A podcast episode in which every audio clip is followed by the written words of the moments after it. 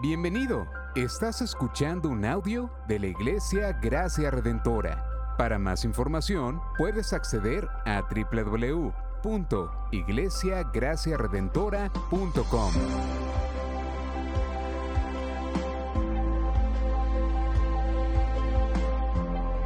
En la exposición de la palabra, el pastor Israel Vega.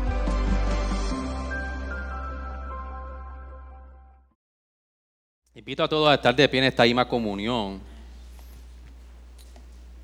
Hermoso cántico, que hermoso es adorar juntos como comunidad de fe. Y hemos ido participación tras participación yendo a la palabra. Y yo creo que eh, el Señor ha tomado el control del servicio. Y van a ver por qué. Porque nosotros, pues, los pastores, vemos lo que estamos predicando y, dialogamos. Pero el tema como tal, nosotros no lo, discutimos tanto así antes de predicar. Eh, y Pastor Félix ha, ha, ido hoy sobre una línea, sobre un tema de la soberanía de Dios. Y exactamente eso es lo que el texto de hoy nos viene hoy a nosotros a decir, sobre cómo nosotros podemos ver la soberanía de Dios en todo lo que concierne a la vida y cómo Dios está reinando sobre todas las cosas. Y vamos a ir a Apocalipsis 4. vamos a leer el, Apocalipsis, el, capítulo completo desde el versículo 1 hasta el 11 para continuar con la serie de Apocalipsis. Oramos y que el Señor nos ayude a poder internalizar su palabra. Así que es tiempo, hermanos, de si tiene que ir al baño, vaya ahora. Eh, no porque está predicando eh, uno de los pastores, sino porque la palabra es Señor. Y en reverencia a su palabra y, recordarle a nuestra alma que lo más que necesitamos es su, palabra. Así que vaya con sus niños si tienes que ir ahora un momento y, y dirija a sus niños, aunque en la manera que ellos puedan escuchar la palabra del Señor. Dice así Apocalipsis 4, del 1 al 11.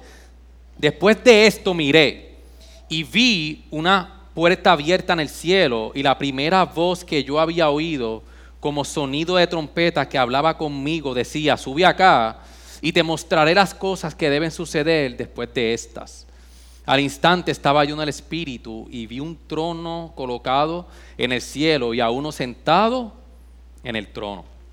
Y el que estaba sentado era de aspecto semejante a una piedra de jaspe y sardio, y alrededor del trono había un arco iris de aspecto semejante a la esmeralda. Y alrededor del trono había 24 tronos, y sentado en los tronos, 24 ancianos vestidos de ropas blancas con coronas de oro en la cabeza. Del trono salían relámpagos, voces y truenos, y delante del trono, delante del trono había como un mar transparente, semejante al cristal, y en medio del trono y alrededor del trono, cuatro seres vivientes llenos de ojos por delante y por detrás. El primer ser viviente era semejante a un león, el segundo ser era semejante a un becerro, el tercer tenía el rostro como el de un hombre, y el cuarto ser era semejante a un águila volando. Y los cuatro seres vivientes, cada uno de ellos con seis alas, estaban llenos de ojos alrededor y por dentro y día y noche no cesaban de decir, Santo, Santo, Santo es el Señor Dios, el Todopoderoso, el que era, el que es y el que ha de venir. Y cada vez que los seres vivientes dan gloria, honor y acción de gracias al que está sentado en el trono, al que vive por los siglos de los siglos, los 24 ancianos se, se postran delante de él, delante del que está sentado en el trono y adoran al que vive por los siglos de los siglos y echan sus coronas delante del trono diciendo, digno eres Señor y Dios nuestro de recibir la gloria y el honor y el poder, porque tú creaste todas las cosas y por tu voluntad existen y fueron creadas. Señor, gracias por tu palabra, Señor. Gracias, Señor, porque día tras día, Señor, tú nos recuerdas hoy que día tras día, Señor, tú estás en control de todas las cosas. Que tú reinas, Señor. Que tú estás por encima de todas las cosas. Y por eso hoy, Señor, yo ruego que esta verdad, Señor, pueda permear en nuestros corazones, Señor, y nosotros podamos, Señor, crecer a la luz de tu palabra, Señor, cómo vivir días a la luz de que tú tienes el control y que tú eres el rey, Señor, de sobre todas las cosas. Ayúdanos, Señor. Te lo pedimos en el nombre de Jesús. Amén. Amén. Puedes tomar asiento, iglesia. Yo no sé quiénes han podido ver la, la, la película Bruce Almighty o algo así se llama. ¿Cómo es que se llama? Almighty. Gracias. Eh, en español, traducida mal como está este personaje, bien chistosa, pero es una película donde está este reportero donde la vida no, le dice nada, está frustrado, está pasando por muchas cosas. Y en su ignorancia él empieza a reclamar a Dios el por qué su vida está así. Su vida está así y empieza a reclamarle a Dios. Y en todo ese reclamo él empieza a decir, si yo pudiera tener el poder de Dios, si yo fuera Dios, yo pudiera hacer esto, pudiera hacer lo otro. Y, él empieza hasta que aparece este único personaje eh, que eh, como si fuera Dios y este Dios enojado que no es no no quiero eh, eh no es un ejemplo doctrinal sino para nosotros poder ilustrar. Y él le dice bueno si tú quieres ser Dios pues yo voy a dejar de que tú seas Dios por un tiempo y para, él, fue eh, espectacular. Y él empieza a hacer todas las cosas para que todo en su vida eh, estuviera bien. Él dice, ok, de ahora en adelante todo va a estar bien. De ahora en adelante yo soy Dios, yo tengo el poder. Y él empieza a hacer todas las cosas, pero al final del día y al final de la película, él puede ver de que todo está mucho peor de lo que como cuando comenzó. El universo es un desastre, hay una catástrofe y su vida está incluso hasta más, más eh, peor de cuando él comenzó antes de ser Dios. Y yo creo que eso no se aleja de nuestras realidades diarias. No se aleja porque en muchas de las circunstancias en nuestras vidas nosotros pensamos y en nuestra pecaminosidad le empezamos a decir a Dios, o no se lo decimos, pero expresamos y actuamos, esto tiene que estar así, o tiene que estar así para que todo esté bien. Empezamos, empezamos a, tratar de desear tener el poder de Dios para poder poner las cosas como nosotros queremos que estén. Y en, en nuestra pecaminosidad, yo necesito el control para yo poder una, tener una vida sin frustración expresa una queja ante Dios que no está, que no está actuando. Y estoy hablando en nuestras, en, en nuestras luchas diarias. Yo quiero que no nos alejemos de lo que es vivir realmente reconociendo que Dios está en control de todas las cosas. Es cuando nos llega un momento difícil y nuestra respuesta es de frustración y nuestra respuesta es ir a nosotros eh, eh, una respuesta negativa y nos olvidamos de todo, creemos que somos el centro del universo, le estamos diciendo a Dios, en ese momento tú no estás actuando bien y tú no eres el soberano como yo quiero que tú lo seas. Y no estás resolviendo las cosas como tú deberías. Por eso es que cuando nosotros vemos la historia del hombre desde el pecado original de Adán y Eva, hemos podido ver que el, hombre no ha podido gobernar nunca bien. ¿Por cuántos políticos nosotros hemos votado? yo no sé cuántas veces, como cuatro o cinco veces yo creo que yo he votado. ¿Cuántas veces hemos puesto esperanza en tantas cosas y ninguno de ellos, en toda la historia de la humanidad, nadie, ni usted ni yo, hemos tenido la capacidad de poder gobernar bien. Y mucho menos nuestras vidas. No, tenemos esa capacidad y cuando tratamos, entonces llega la frustración a nuestras vidas. Y empezamos a vivir vidas inconformes, vidas frustradas, vidas donde no hay propósito. Y es porque hemos decidido decirle a Dios, dame el control. Porque nuestro problema es que, que nosotros no somos todopoderosos como el texto expresa pero a veces queremos... Nuestro pecado, iglesia, nos lleva del panorama. Por eso este texto nos trae entonces una idea principal de que solo, solo hay uno que puede reinar y reinar justamente. Porque Dios es soberano, porque eres santo y redentor desde el principio hasta lo largo de la, de la historia, hasta la redención de todas las cosas. Este texto nos invita a nosotros, iglesia, a tener seguridad de que cuando permitimos que Dios tome el control y permitimos que Dios tome el control, lo que quiero decir es que vivimos a la luz de que Dios tiene el control y que los eventos que nosotros podemos enfrentar son parte de un plan soberano.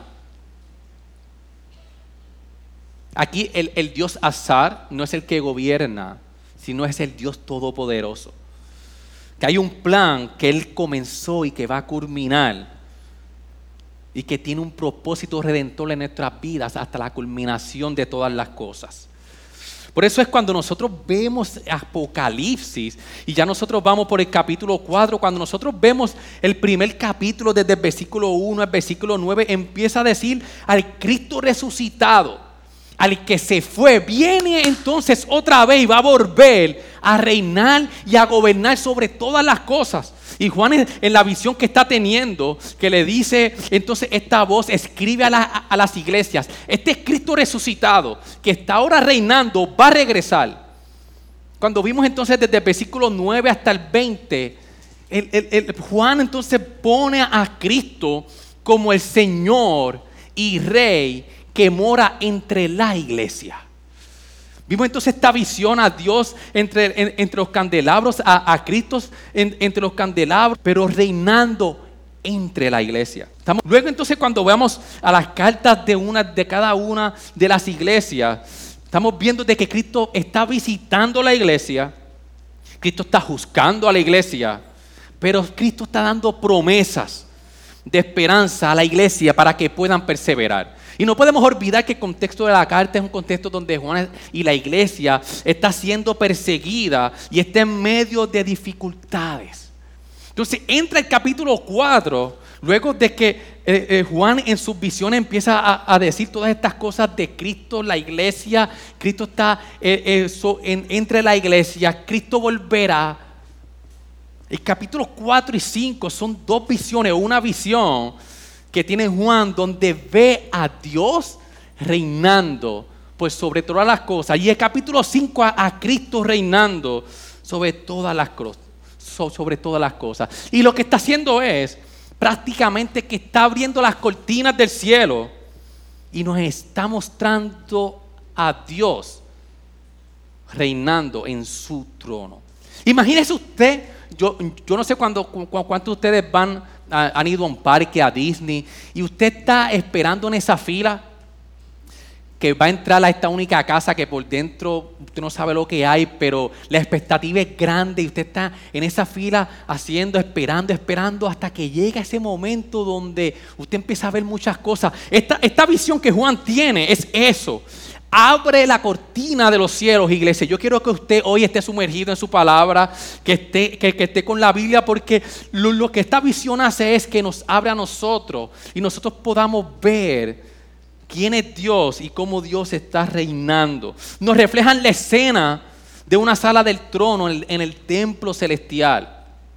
Y el enfoque en todo este capítulo es al que está sentado y Él está sentado en un trono. Vamos a ver, y vimos muchas imágenes aquí, que cuando empezamos a leer decimos, wow, ¿por dónde, por dónde comenzamos todas estas cosas de seres vivientes? Centro del texto, que si, que si hay muchas cosas, que si, que si los 24 ancianos, pero el centro del texto está en uno, que está sentado y está sentado en su trono. Pero cuando nosotros vemos entonces el lenguaje y para nosotros saber y conocer qué es lo que Juan y Dios le está dando en esta visión, nosotros hemos repetido en muchas ocasiones de que Juan está trayendo del Antiguo Testamento imágenes para poder entonces que ellos pudieran tener una mejor comprensión de lo que Dios le está dando a él.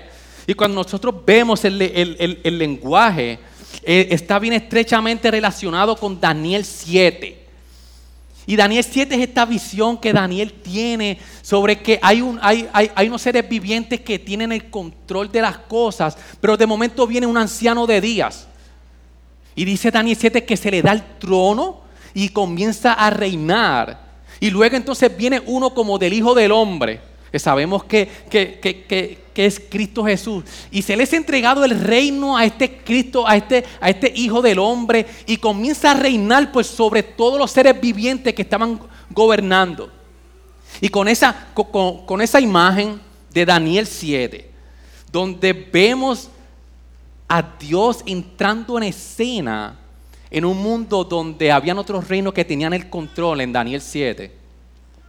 La visión viene entonces a, ponerle a este anciano de días, que es Dios, a tomar el dominio de este reino. Y Daniel 7 nos lleva entonces a nosotros ver esa profecía.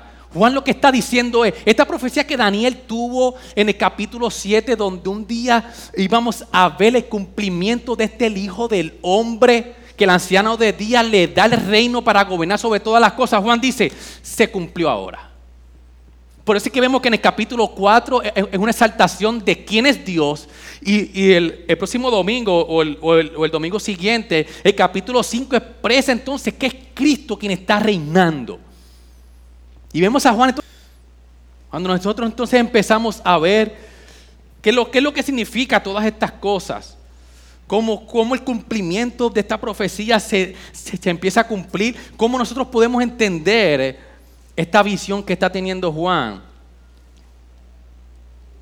Nosotros vamos al versículo 1, que dice, después de esto miré y vi una puerta abierta en el cielo, y la primera voz que yo había oído como sonido de trompeta que hablaba conmigo decía, sube acá y te mostraré las cosas que deben suceder después de esta.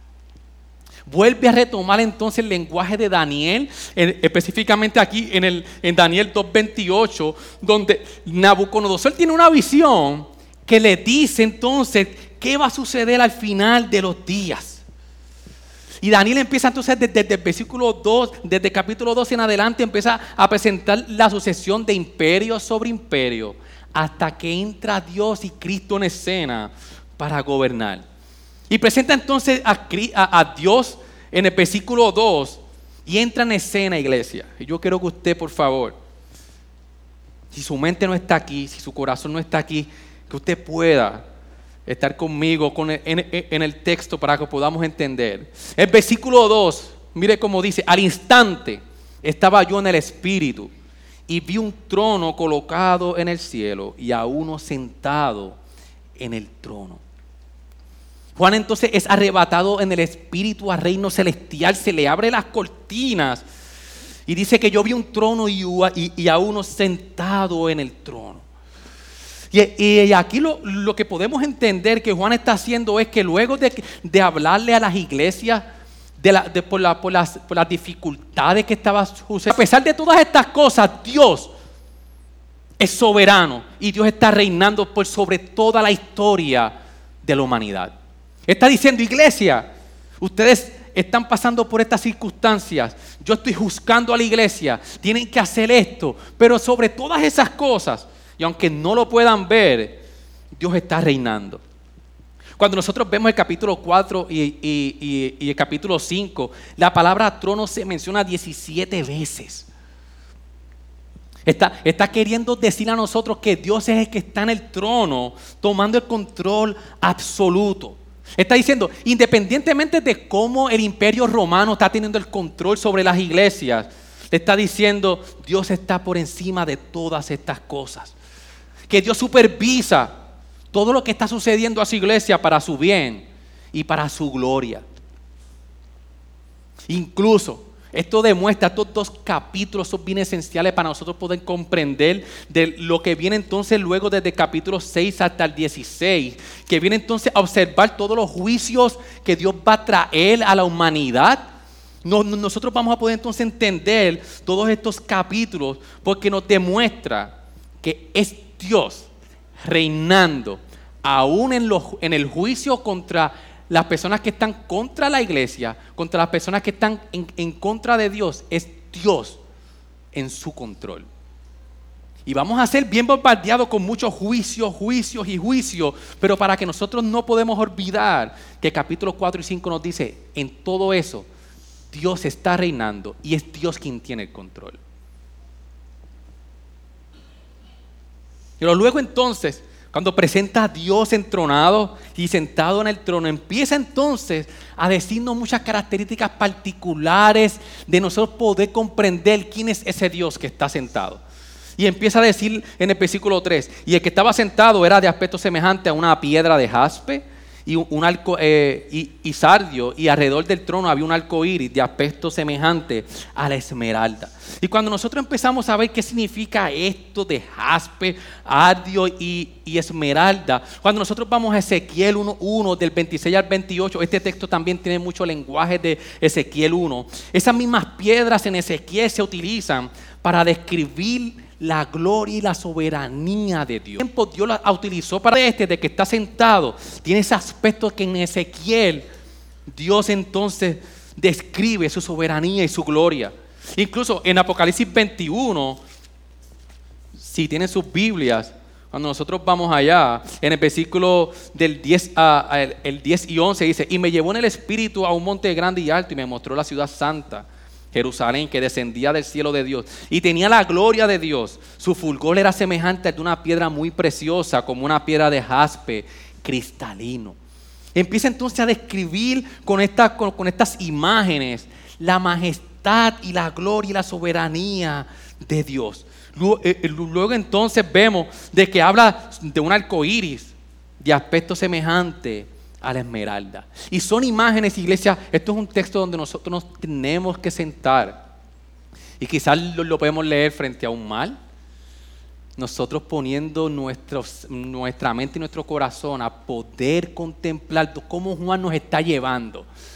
Y para, y, para, y para, los lectores era bien familiar este lenguaje de piedras, de esmeralda. Y nosotros tenemos que comprender eso. Arcoíris.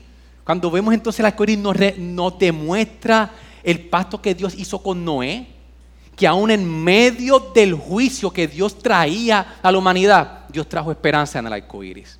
Está diciendo, el que está sentado en ese trono tiene majestad, gloria, soberanía. Y habla también de su misericordia con su verdadero pueblo en medio del juicio. En resumen está hablando de un trono glorioso, un Dios majestuoso, un Dios que se va por encima de todas las cosas terrenales. Luego de ese entonces, de ver este, este, este, este, Dios en su trono lleno de gloria, misericordia y que gobierna en su trono celestial. Y no solamente eso, que vimos en el, capítulo 1 que no solamente es un Dios que está reinando lejos, sino que es un Dios cercano que está con nosotros. Entra entonces en escena los 24 ancianos en especianos, vestidos de ropas blancas con coronas de oros en la cabeza. Y el número 24 es bien significativo en Apocalipsis. Y no es que nosotros vamos a hacer aquí numerología ni nada por el estilo, pero cuando nosotros empezamos a ver en, el texto bíblico de, Génesis, el 24 era un número, nosotros podemos ver que en los levitas, en los porteros, en Primera de Corintios, eran 24. Que los líderes de adoración, en Primera de, Crónicas 25, eran 24. En Apocalipsis 21, del 12 al, 14, alrededor de la Nueva Jerusalén, habían 12 apóstoles y 12 patriarcas. Y, los comentaristas eh, están, unos piensan que son unas cosas, otros que otras, pero lo que pudiera y por donde yo me inclino es que está estos, estos 24 ancianos están representando al pueblo de Dios gobernando junto con Dios. Porque los pone con unas coronas y entiendo por, el lenguaje y cómo el, número 24 lo, podemos ver en, el texto. Es la iglesia alrededor de Dios, reinando juntamente con Él. Por, por eso es que vemos que en el versículo 10, esos mismos ancianos son los que adoran al Señor. Dice, y los 24 ancianos se postran delante de Él que está sentado en el trono y adoran al que vive por los siglos de los siglos y echan sus coronas delante del trono diciendo, digno eres Señor. Está poniendo esta imagen de Dios gobernando con los 24. Luego entonces en el versículo 5 salen relámpagos sonidos y truenos que vienen del trono. Y esto es una imagen perfecta de Éxodo 19 y 16, cuando Dios se le revela al pueblo en Sinaí y vemos que relámpagos y truenos, Dios se le revela al pueblo. Cuando Moisés vio esto, demostrando la, majestuosidad de Dios. En esos 19 y 16 vemos, vemos a Dios en su poder en ese monte. Y hermano, imagínense esa escena. El pueblo de Dios frente a Dios tan... Hay rayos, truenos, fuego, Dios dándose a conocer para que el hombre pudiera conocer quién tenía el poder absoluto. Y no solamente eso, que Dios venía a gobernar y ese gobierno venía relacionado con el juicio de Dios por los que no eran su iglesia. Entonces vemos entonces esta, esta escena en el versículo 5 de relámpago. Entonces desde el versículo 6 hasta el versículo 8 hay cuatro seres vivientes adorando a Dios. Cuatro seres vivientes que, que están adorando a Dios. Luego entonces en el versículo 8, al final, nosotros podemos clasificar este texto como desde el versículo 1 hasta el versículo 6 está, está esta visión del trono de Dios. Y desde el versículo 8 en adelante, entonces empiezan unos himnos que interpretan la visión anterior. Y, vamos a ver ahora cómo el texto interpreta esta visión anterior. Y dice, la visión de Dios en el trono rodeado de seres celestiales. Hay fuego, hay un mal y hay un mal. Todo esto se interpreta en un sentido. Y nos dice el texto en el versículo 8, en la segunda parte. Este himno dice que, de, que no cesaban de decir, Santo, Santo, Santo, ese Señor Dios el Todopoderoso, el que era, el que es y el que ha de venir. Está diciendo, todo esto, esto y nos lo interpretan diciendo, todas estas imágenes lo que nos está diciendo es que Dios es un Dios santo. Y nos trae el lenguaje de Isaías 6, de 2 al 3, cuando Isaías está en los tiempos de rey Usías, donde había un descontrol que no se sabía lo, lo que iba a pasar. Dios se revela a Isaías y dice, por encima de él habían serafines cada uno tenía seis alas, con dos cubrían sus rostros, con dos cubrían sus pies y con dos volaban. Y el uno al otro daba voces diciendo, Santo, Santo, Santo es el Señor de los ejércitos. Llena está toda la tierra de su gloria. Este texto en, su visión. No, no solamente eso, sino que está diciendo que este Dios es un Dios que está por encima, es soberano sobre toda la creación. Está diciendo, el Todopoderoso el que era, el que es y el que ha de venir. Y el versículo 11, digno eres Señor y Dios nuestro de recibir toda la gloria y el honor y el poder, porque tú creaste todas las cosas y por tu voluntad existen y fueron creadas. Está diciendo, este, este Dios santo que está centrado en su trono reinando, tiene el poder absoluto sobre toda la creación. Está poniendo a Dios como el Dios todopoderoso. Y no solamente eso, que ese Dios soberano viene y está sobre toda la historia, porque dice Todopoderoso el que era, el que es y el que ha de venir. Está diciendo que Dios es soberano sobre toda la historia de la humanidad. Desde antes de la fundación del mundo, iglesia, Dios es soberano. Dios sigue siendo soberano y Dios será soberano por siempre. No solamente el texto nos dice de que Dios creó y, es el creador, sino que Dios sostiene a su creación y la preserva. Cuando al final del versículo 11 dice, por tu voluntad, todas estas cosas existen. Que no solamente Dios creó a, a todo, sino que todo persiste y todo se sostiene porque Dios es quien sostiene la humanidad. Todo lo creado es sostenido porque Dios lo sostiene. El agua sigue, siendo agua porque Dios sostiene y tiene hidrógeno y dos, y, de oxígeno, se convierte en agua. Y es Dios quien sostiene toda la creación. Dios no, no, no, creó este universo y lo dejó a la deriva, sino que lo está sosteniendo. Todas las leyes de por qué nosotros podemos respirar, por qué nosotros podemos estar en este planeta Tierra con, agua, con, oxígeno, es porque Dios sostiene lo que creó al principio. Está poniendo un Dios que está sosteniendo a la creación. Estado en el trono al que vive por los siglos, porque el versículo 9 al final dice, el que está sentado en el trono al que vive por los siglos de los siglos. Iglesia, y, yo quiero que esté bien atento.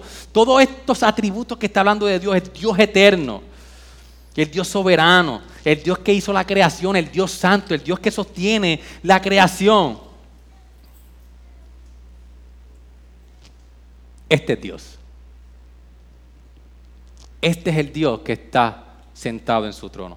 Ahora bien, todo esto, pastor, que usted ha dicho, que el texto está diciendo, ¿Cómo nos compete eso a nosotros? ¿Cómo hoy nuestros días nosotros podemos vivir a la luz de este Dios presentado en esta sala de un reino? Lo que nosotros podemos ver es que nosotros vivimos en un mundo, iglesia, que no está a la deriva. Nosotros vivimos en un mundo donde hay uno que controla las fuerzas de toda la, naturaleza física. Y Dios está en control del universo, pero no tan solo eso, sino que hay uno que está administrando todos los eventos de la historia humana. Como dijo ahorita, esto no está en el Dios azar a ver qué sucede o deja de suceder, sino que Dios está administrando cada uno de los eventos. ¿Usted sabe lo que significa esto? Que Dios está administrando cada uno de los eventos de la historia humana, lo que ha sucedido, pero también lo que nos sucedió hoy, esta semana y lo que nos va a suceder. Esto que nos dice que Dios, iglesia, escúcheme bien, ha escrito cada uno de los detalles de nuestra trama en la historia de cada uno de nosotros.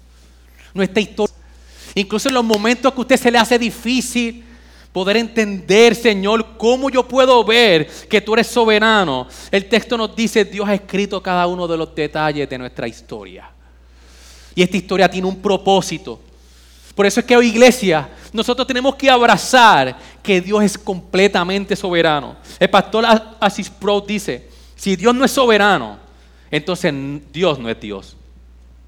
Si nosotros vivimos la vida sin reconocer que Él tiene control aún en las circunstancias difíciles, le estamos diciendo, Dios, tú no eres Dios. Si existe tan solo una molécula rebelde en el universo, una molécula corriendo libre fuera del alcance de la soberanía de Dios, si tan solo una molécula está fuera del alcance de Dios, no, no pudiéramos tener la misma confianza de que cualquier promesa que Dios haya hecho acerca del futuro llegue a cumplirse todo lo más mínimo está en las manos del Señor. Por eso hay, comentaristas que decía, para mí no hay nada más reconfortante que saber que hay un Dios de providencia que no solo está consciente de cada una de nuestras transgresiones, sino de cada una de nuestras lágrimas. Sino cada uno de cada uno de nuestros dolores y cada uno de nuestros miedos. Dios solamente no está consciente de nuestro pecado que nos trajo la solución en Cristo, sino que es un Dios, como, como predicamos en el capítulo 1, es un Dios cercano, que es consciente, iglesia, de cada lágrima que usted ha derramado este pasado año. Es consciente de cada una de tus luchas y de tus dolores. Por eso es que, que en nuestros sufrimientos y en nuestros días difíciles hay un propósito. Y ahí hay un propósito que es redentor. Dios está haciendo todo para redimir y cada día nosotros nos parezcamos más a Cristo para que al final del día nosotros podamos vivir con Él. Dios está redimiendo todas las cosas. El que ha de venir vendrá y va a haber un día donde todo va a culminar, pero en el ya pero todavía no, Dios nos está redimiendo para parecernos más a Él. En el trayecto Dios está en control. Solo Él sabe hacer las cosas bien, no nosotros. Nos gusta tener el control de las cosas. Tiene que estar en mi vida para yo poder desarrollarme. Tú acá, pero Dios está diciendo, iglesia. Que tenemos que rendirlo ante Él.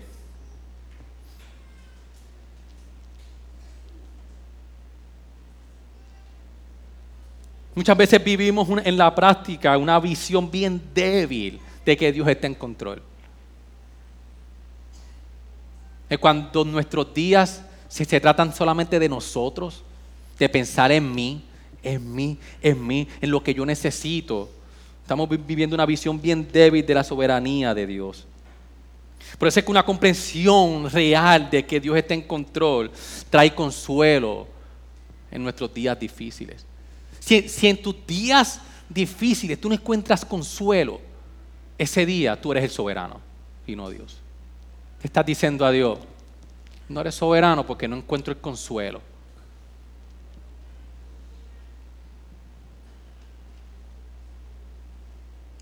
Una fuerte comprensión de su soberanía nos ayuda a nosotros a poder pensar y, vivir bíblicamente y no según el mundo dice. Una visión débil de la soberanía de Dios nos trae confusión. Cuando su vida es confusa, cuando tú no sabes qué va a pasar o tienes temor a lo que va a pasar, tú no sabes ni dónde estás, ni para dónde vas, ni cuál es el propósito de lo que hago o dejo de hacer. Cuando estás en confusión es porque te estás haciendo tú mismo soberano. Este texto también nos lleva a nosotros no solamente a saber que Dios es soberano, sino que es Dios el que está en el centro del universo y no nosotros. ¿Cuántas veces nosotros vivimos con que yo soy el centro? Necesito, que, que, que todas las cosas giren a mi alrededor como yo quiera, que se haga nuestra voluntad, que se haga todo a nuestro plan y nos volvemos egoístas, iglesia. ¿Cómo nos volvemos egoístas? Cuando de lunes a sábado usted no se preocupa cómo está su hermano. Cuando, cuando nos salimos de aquí usted se despega de la comunidad de fe hasta el próximo domingo, usted viviendo su vida de trabajo, viviendo su vida cuidando a su familia, se olvida de que todo eso tiene que estar enmarcado a lo que Dios lo llamó a usted y es proclamar el Evangelio en todas circunstancias en comunidad de fe. Cuando nos hacemos a nosotros el centro y no a Dios, vivimos nuestra semana a nuestra manera y no a la manera de Dios. Mire su agenda. Con intencionalidad los pastores hemos abierto la, agenda de la iglesia, no para que usted se ocupe más en tantas cosas vanas en esta vida, sino para que nosotros nos podamos cuidar los unos a los otros, para que podamos ser iglesia los unos a los otros. Pero si las bendiciones que Dios te ha dado en la semana te cautivan, has puesto esas cosas soberanas por encima de Dios. Por eso es que el enfoque de, nosotros como iglesia en todo lo que hagamos tiene que ser de, de que Dios sea glorificado en nuestras vidas. Dios está, iglesia, orquestando todo en toda la historia para engrandecerse a Él y no a nosotros. Buscamos nuestra propia gloria, y no la de Dios. ¿Cuándo es que nosotros nos ponemos en el centro y no tenemos a Dios en el centro? ¿Cómo es vivir eso? Cuando nuestros días no reflejan un gozo completamente en Dios y nuestro gozo lo busques es que cuando permitimos que la tristeza nos domine y no podamos vivir una vida de gozo.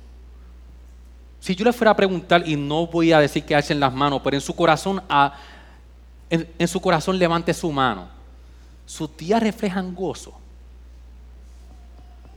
Aún en medio de momentos que son tristes, porque no los vamos a olvidar, su vida refleja gozo. Vivir para la, gloria de Dios. Mire sus prioridades en la semana. ¿A qué usted le dedica más tiempo? Su mente en todos los días.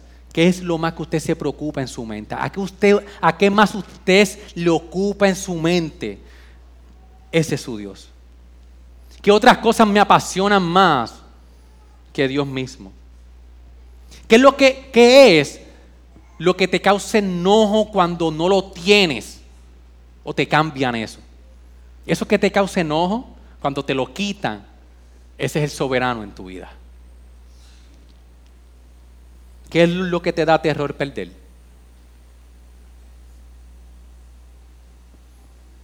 ¿Qué, ¿Qué, es lo que te da terror perder? Ese es tu soberano. Gracias por sintonizarnos. Puedes encontrarnos en las diferentes plataformas de redes sociales, como también visitarnos a www.iglesiagraciaredentora.com.